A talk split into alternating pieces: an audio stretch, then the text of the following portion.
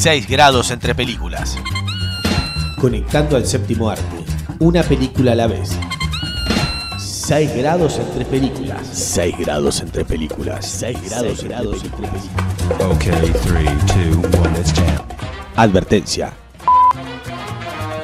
El programa que van a escuchar es un experimento radiofónico. Las conductoras no saben de lo que van a hablar. Deberán improvisar sobre la marcha y unir películas sin previa planificación basándose en las reglas de los 6 grados de separación. No sabemos qué resultará ni quién se ofenderá, pero imaginamos que va a ser bastante entretenido. 6 grados entre películas. 6 grados entre películas. Conectando al séptimo arte. Una película a la vez.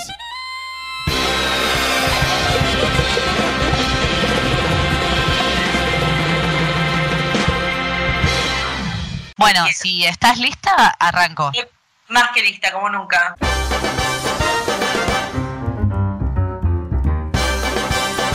Hola, ¿qué tal? Y bienvenidos a un nuevo episodio de esto que hemos dado en llamar 6 grados entre películas, el único juego, podcast, experimento radial en el, en el que corroboramos que entre cualquiera dos películas existen 6 grados de separación. Y como esto es un juego, no estoy sola porque del otro lado está la señorita Laura Valle. ¿Cómo le va? Hello, ¿cómo anda? Tanto tiempo, hace un montón que no hacíamos esto. ¿Qué onda? What Nos tomamos unas vacaciones largas. eh, una de las dos editoras tardó más de lo normal en editar un episodio, así que... Ah, eh, no es para eso, pero digo, ¿cuándo fue la última vez que grabamos? No, no digamos fecha, pero creo que más o menos tres meses. El año- ¿no? sí, el año pasado era otro año, empezando por ahí. Claro, ya te dije feliz año. Ya después, y además después de tres meses, como que queda medio fuera de lugar, como que ya no tiene sentido. Pero feliz año a nuestros oyentes, obviamente. Feliz año, feliz año. Nuestro podcast es atemporal, así que capaz es la primera vez que nos escuchás. Si no entendés de qué se trata, te invito a ir al primer episodio. Y en los primeros yo le- lo expliqué un millón de veces de qué se trata esto, pero lo voy a hacer muy rápido, es muy fácil. Laura Valle, Sol Videla, cada una elige una película eh, y vamos a corroborar que entre las dos, eh, que las dos se pueden unir con los 6 grados de separación. Bueno, espero haber sido clara. Si este es su primer episodio, denle otra oportunidad y escuchen otro, porque no siempre, o sea, sale como sale, es un juego y eh, no está armado esto, avisamos. Ningú- o sea, hasta Seinfeld tiene capítulos que no son tan buenos. O sea, es cuestión de ir y revisar. No, Es no por juzguen eso. de una. Qué feo es eso. No nos juzguen por un solo episodio, pero sí lo que pueden hacer es, si nos están escuchando en Spotify, poner seguir y también nos pueden calificar ahora, así que es maravilloso. Sí, obvio. Cinco estrellas, mínimo. Lo que quieran, pero califíquennos. Eh, este sería el episodio número 37, y ustedes lo saben porque lo dice ahí. Y en este episodio nos desafiamos a conectar las películas Encanto del año 2021 y. Ahí está, El bebé de Rosemary del año 1968. Es un hermoso desafío porque estamos hablando de una película animada con una película ya clásica Sí, sí, con un mensaje bastante fuerte. O sea, no le diría a un niño, mírate Encanto y después mírate el bebé de Rosemary. Ya, ya eso es algo que las diferencia entre sí no son para el mismo público, así que es algo que no podemos unirlas, pero este, esto es una aventura y no sabemos con qué nos vamos a encontrar. La aventura del hombre. No, la aventura de 6 grados, así. La, la aventura de 6 grados. Y como yo elegí la película Encanto, eh, voy a empezar yo, ¿te parece? Casita, ayúdame. Cajones. Vamos a empezar por lo siguiente. Esta es la primera película que mi hija fue a ver al cine conmigo. O sea, es su debut en el cine. Qué fuerte, qué No porque, lo, no porque lo hayamos elegido, sino porque básicamente era la única película en cartel para ver. eh, así que, Bueno, pero- bueno. Y la realidad es que yo la fui a ver al cine sin saber casi nada de esta película. Solo había visto su tráiler, sabía que era Disney metiéndose en Colombia, pero no sabía mucho más. Sabía que había una casa que tenía, que era mágica. Listo, era todo lo que sabía. Eh, lo que no sabía era que esta película es un musical. Vamos a empezar por el principio. Esta película del año pasado, del 2021, dirigida por el señor Byron Howard y Jared Bush, ellos dos ya habían trabajado juntos en Zootopia, de la que alguna vez hablamos de. Ay, sí, me encanta Zootopia. Bueno, ellos dos ya se conocían de ahí y se juntaron de acá. Byron Howard había hecho Bolt y Enredados también, otra película muy amada por todos. Y el señor Lin Manuel Miranda los había conocido a ambos. El señor Lin Manuel Miranda es como una figura ahora de golpe. Es el que está detrás de Tic Tic Boom, la película con Andrew Garfield que está en Netflix para todos. Es tesoro nacional Lin Manuel Miranda. Está en todas partes. Vida cura todo. O sea, Disney ya nos había llevado a México con Coco, ahora nos va a llevar a conocer Colombia y a la familia Madrigal y nos va a hacer cantar a todos, incluso a los que no vieron la película, porque una de las canciones de Encanto, no se habla de Bruno, We Don't Joke About Bruno, es eh, la número uno en los charts de canciones. No se habla de Bruno, se habla de Bruno. Le ha ganado a eh, Libre Soy de Frozen, así que ha llegado a un nivel ridículo, ya te diría. Es una canción muy, muy pegajosa. Sé que no está nominada como mejor canción, pero porque ellos decidieron que una canción con visión negativa, porque es no se habla de Bruno, no era como algo que representara la película. Está muy bien, hay que ser optimista y si hay que bancar a Bruno, hablemos de Bruno, pero yo te iba a decir, ya que vos eh, escuchaste, la- bueno, yo también la escuché, pero quiero tu opinión. ¿Cuál es más pegajosa para vos? ¿Libre soy o la de Bruno? Eh, hace meses que estoy cantando No se habla de Bruno. Eh, Ay, Libre tremendo. Soy. No se Libre Soy estuvo en mi cerebro mucho tiempo, pero no se habla de Bruno, o sea, este, tiene un poder mágico. Y la realidad es que ahora estoy cantando todas en mi cabeza. Me voy a dormir y Ay. canto todas las canciones de Encanto en mi cabeza. Ay, por favor, ¿es una película de terror esto o es algo bueno? Bueno, la realidad es que esta película nos va a llevar a conocer a la familia Madrigal, que vive en un pueblito, te diría que amurallado por la propia naturaleza, pero es por la magia de Colombia. No especifican en dónde, no especifican el año tampoco, pero sabemos que eh, toda, por ejemplo, toda la iluminación que vemos es o luz natural o velas, así que eso ya nos da una pauta de la época en la que viven. Eh, y hay como, digámosle, un matriarcado, porque está la abuela, que es como la jefa de la familia, y por suerte la película empieza con una canción que te va a contar quién es cada personaje y Ay. por qué tienen poderes, ¿sí? Porque partimos de esa base.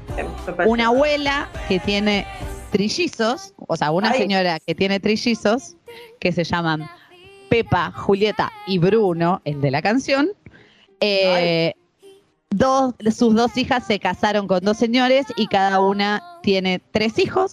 Y esa es toda la familia que vive en esa casa. Esa Ay, casita es, por eso es muy difícil. Empieza la película y decís, no voy a poder seguirlo esto, porque son muchos personajes, con, o sea, es como una película coral, pero no, porque el centro de la película va a ser Mirabel, que es la única de esa familia que no tiene poderes, que no tiene un don, te diría. Los dones, es, es todo muy extraño de explicar porque los dones se los da una vela mágica que adquirió la abuela cuando eh, falleció su marido a manos de la guerrilla. Obviamente no te lo van a contar eso, pero te dan a entender que fue a manos de la guerrilla. Lo que tiene esta película eh, es que tanto Lin Manuel Miranda como los directores viajaron a Colombia para hacer una investigación completa. Viajaron por Bogotá, por Cartagena, por Santander, por el Valle de Cocora, que es donde supuestamente está situada la casita.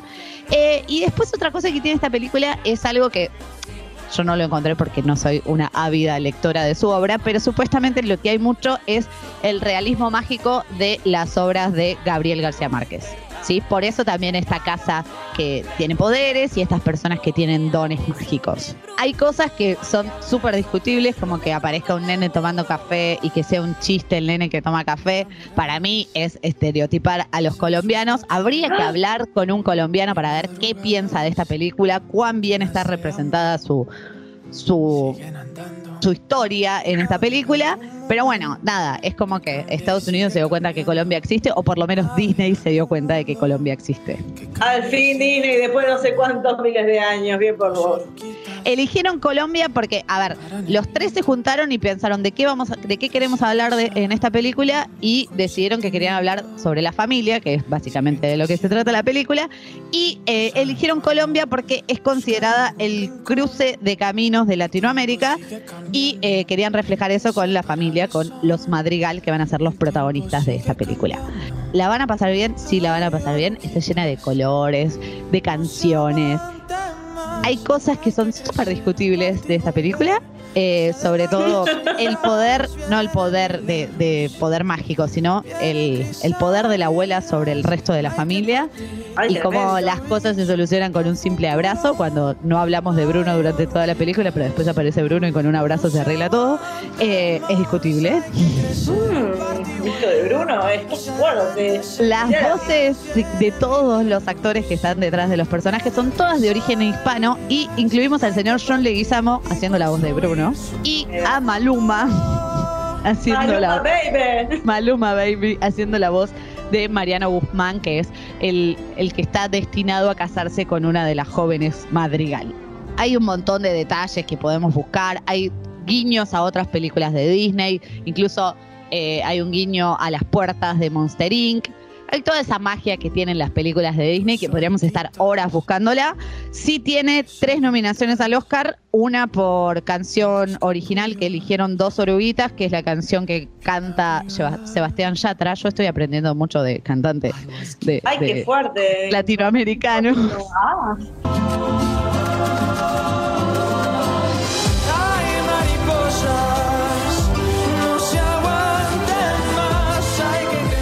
está también nominada a Mejor Banda de Sonido Original y a Mejor Película Animada. Y te tiré un montón de nombres para ver para dónde va a arrancar este episodio número 37 de 6 grados entre películas.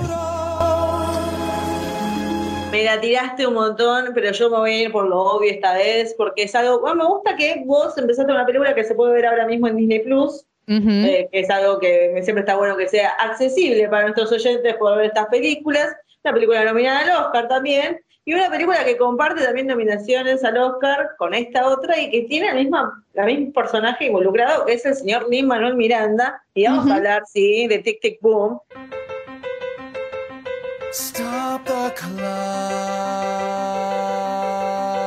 basada en la vida de una persona verdadera. Este es Jonathan Larson, interpretado por Andrew Garfield. Andrew, te queremos, el mejor Sí, por favor. de Hollywood.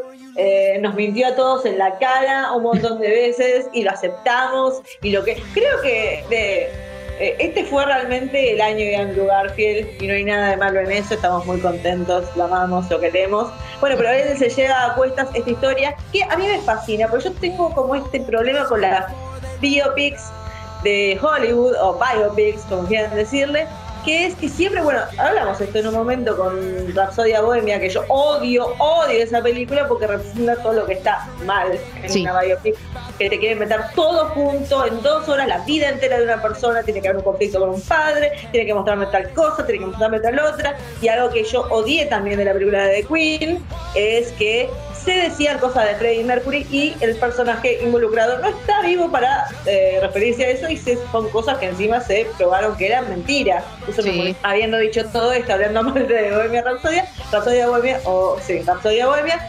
eh, quería mencionar porque a mí me fascina el hecho de que esta biopic en realidad trata sobre un momento específico en la vida de Jonathan Larson que me pareció también su historia increíble porque eh, yo también sabía que existía el musical Rent porque es un musical hiper mega recontra conocido, es una adaptación al Sí. cine y yo no sabía que este Jonathan Larson fue el creador de Rent y no tuvo la oportunidad de disfrutar ese éxito porque él murió el día antes del estreno de Broadway. Lo cual vos decís, qué bajón. Y Tic Tic Boom está basado en una experiencia que él tuvo antes de, o sea, nunca llegó a la fama, nunca pudo disfrutar el éxito de la fama. eh, y él hacía obras de teatro muy locas eh, y cuenta una que está en un proyecto y lo que más me gusta y lo que mencionó Manuel Miranda en una entrevista es que cuenta mucho el tema de de lo difícil que es hacer el trabajo, el trabajo de ser artista, el sacrificio que uno hace y que muchas veces no se consigue, porque esta es una historia donde no se termina en éxito, se termina en, en un fracaso, pero muy esperanzador. Esta idea de no la pegué esta vez y voy a tener que hacerlo de vuelta la próxima, o sea, no voy a parar. Es algo que él decía que hay una escena en particular donde se le dice, ¿y ahora qué hago? Y le dicen, bueno, vas a tener que escribir la próxima obra y así vas a escribir la próxima obra y así.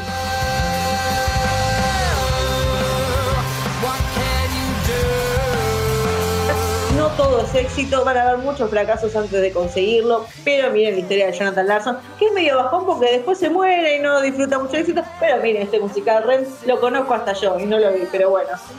Claro, es lo que me pasó a mí. Eh, no sabía por qué todo el mundo hablaba de esta película, porque yo digo, ¿quién es esta persona? Sí, sí sé lo que es Rent, pero desconocía el nombre de esta persona. Igual está en mi lista de pendientes, así que en algún momento la voy a ver. Está, está bueno, no te digo que me voló la cabeza, pero me parece que está muy bien y me gusta esto de agarrar un fragmento de la vida de alguien que signifique algo importante y no meterme el día que Jonathan nació y cuando tocó la primera vez el piano y demás. No, contame esta época de su vida y con eso yo ya conozco el personaje ya lo quiero y más está Andrew, Andrew puro corazón.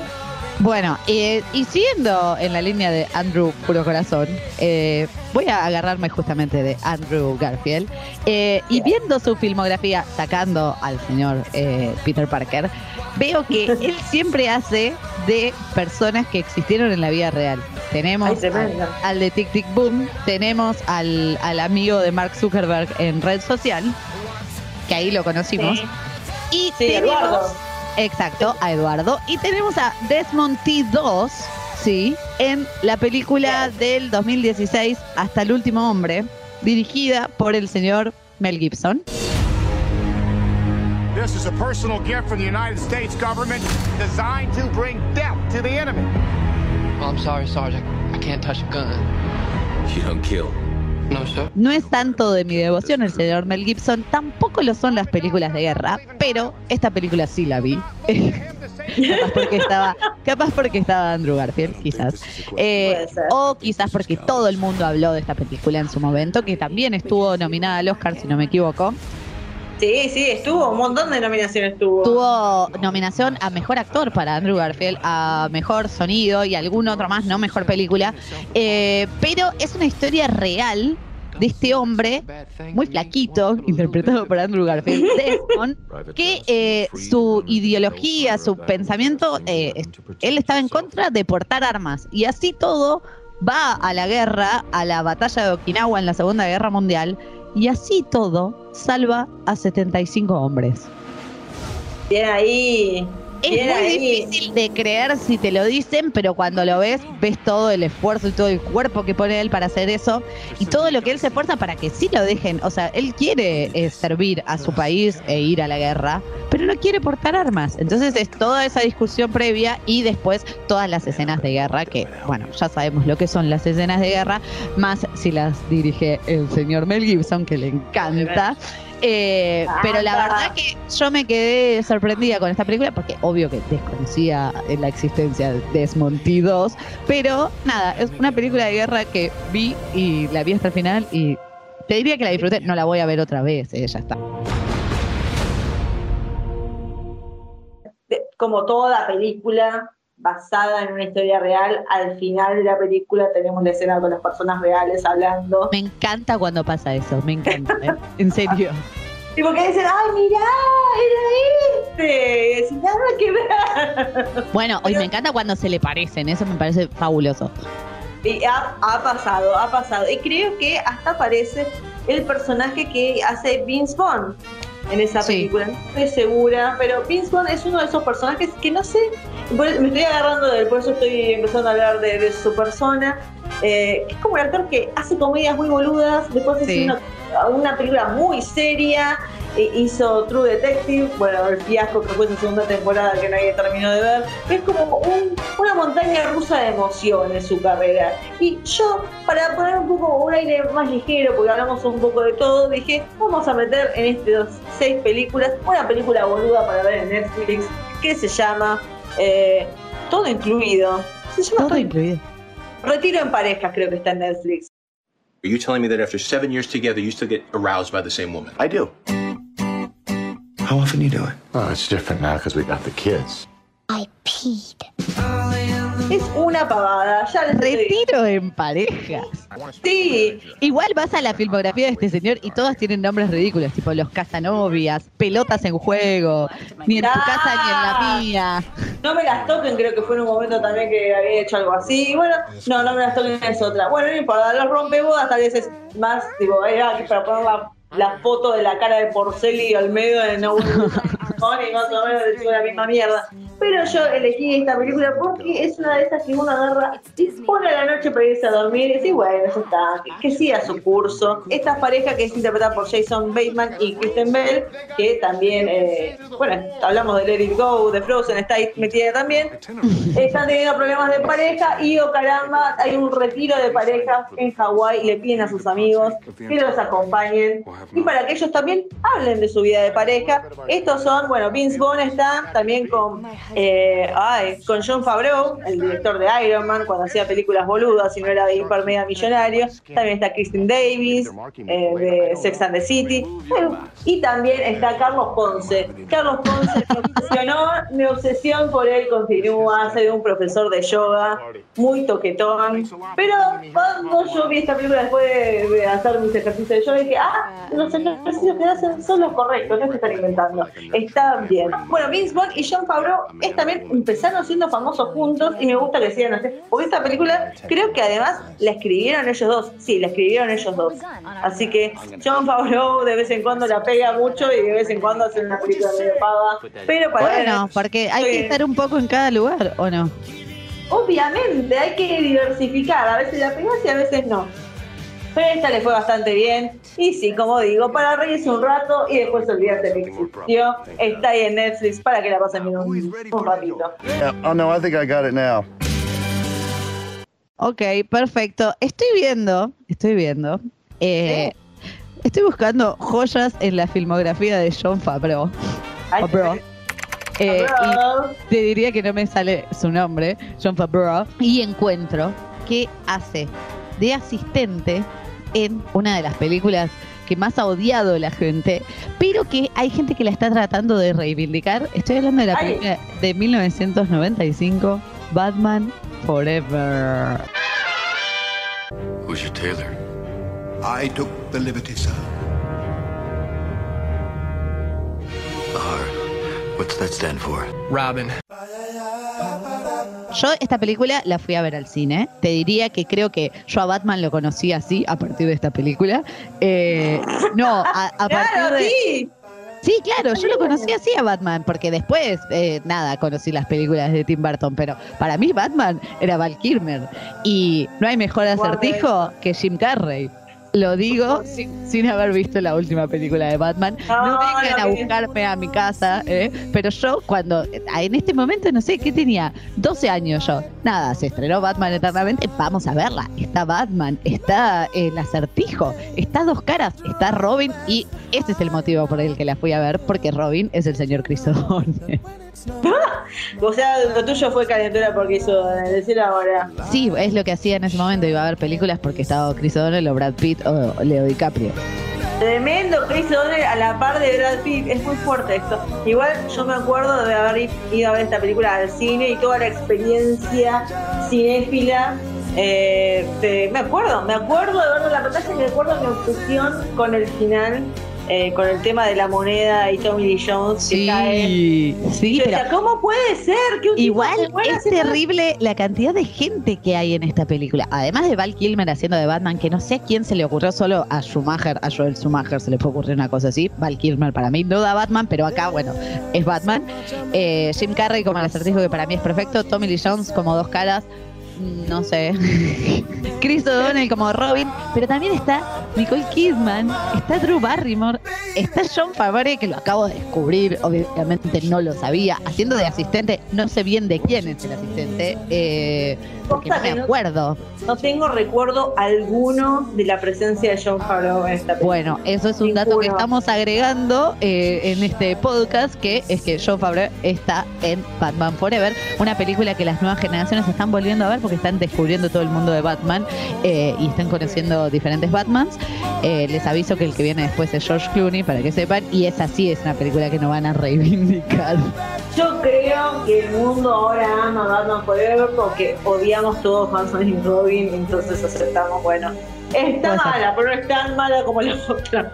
A ver, es todo lo que una película eh, que solo aspira a ser divertida y entretenida es. Listo, ya está. ¿Es pochoclera? Sí. ¿Es divertida? Sí. ¿Te vas a quedar dormido? No.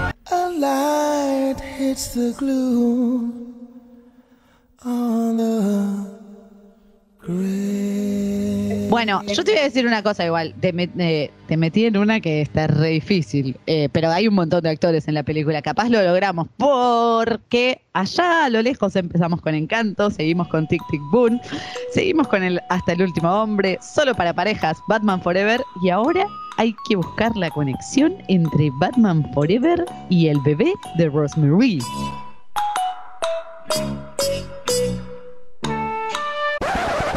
¿Cómo me subestimas, Olvidena? ¿Cómo me subestimas?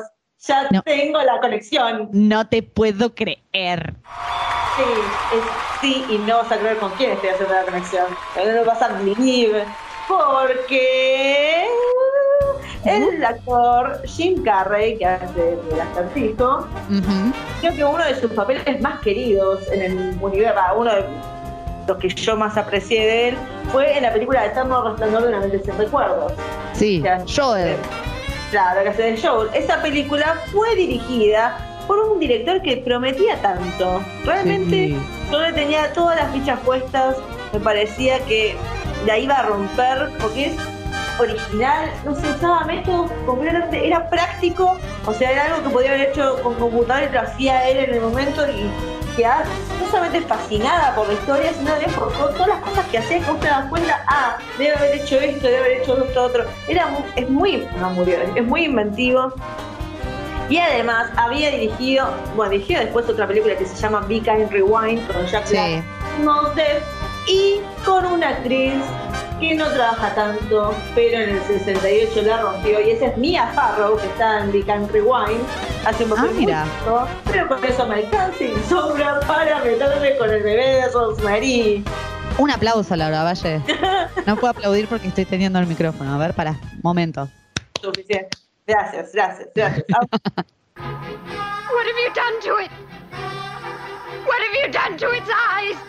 He has his father's eyes. Hago lo que puedo, pero sí, estoy muy contenta que hayamos llegado dentro de todo bastante rápido. Este peliculón del año 68, eh, realmente una película eh, de terror hecha y derecha, pero qué bien que está, eh, porque bueno, esta película dirigida por Roman Polanski, ya de por sí empieza con una cancioncita muy tétrica, que parece dulce, pero en realidad no lo es.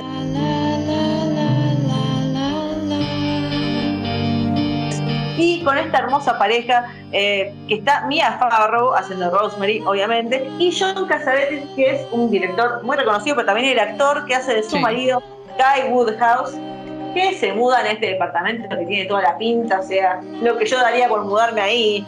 Métame a Satanás, no me importa, quiero ese departamento. Y un día ella conoce a una chica que parece muy simpática, después misteriosamente muere, parece que fue un suicidio, y los vecinos que son muy metidos, eh, Minnie y Roman, agarran y invitan a cenar. Y cuando los invitan a cenar, hay un momento donde ella se va a la cocina y vuelve y el marido, algo pasó.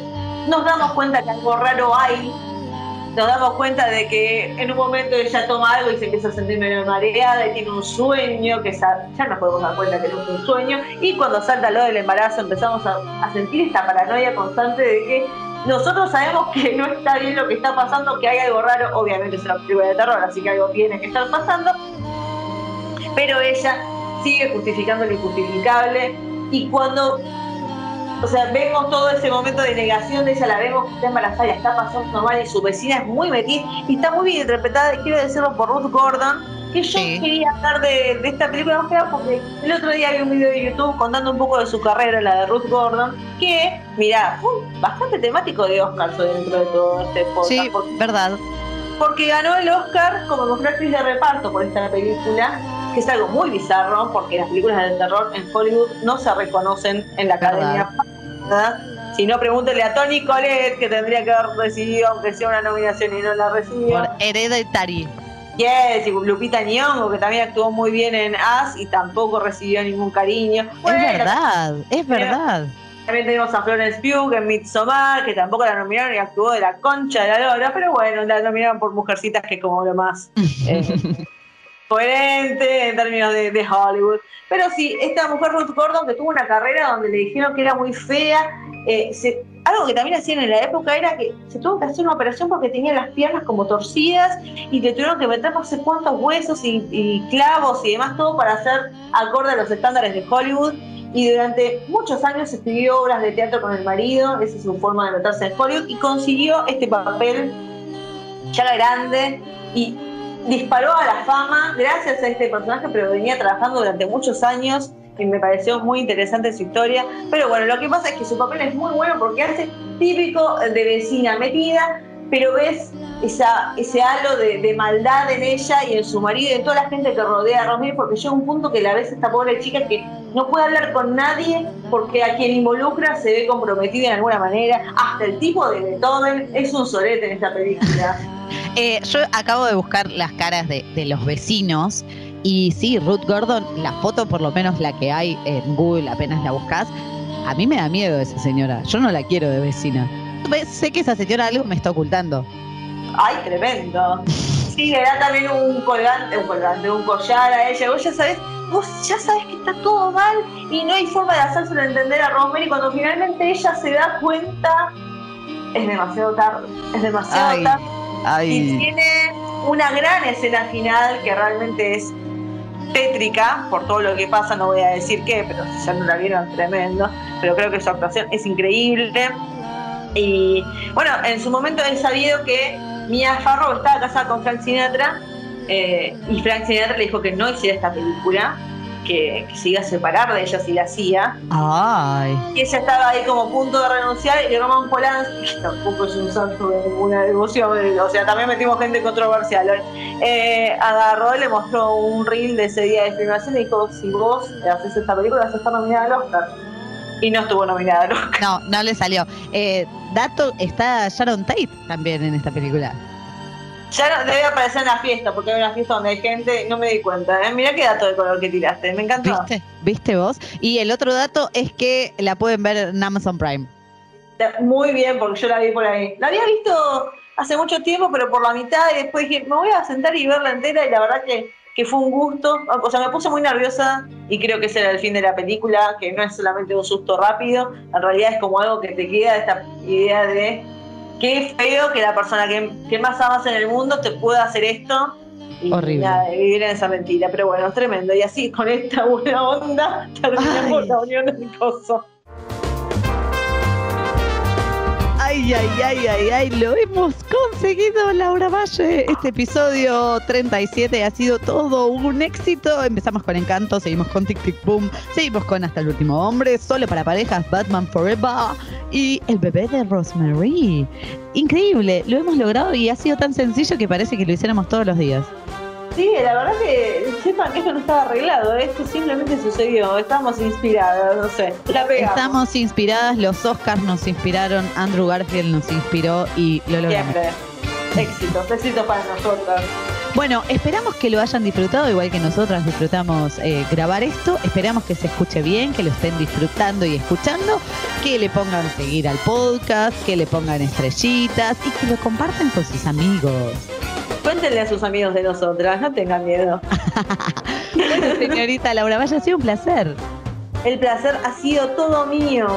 Bueno, sepan que entre las películas hay seis grados de separación, pero entre nosotros hay solo uno. Adiós.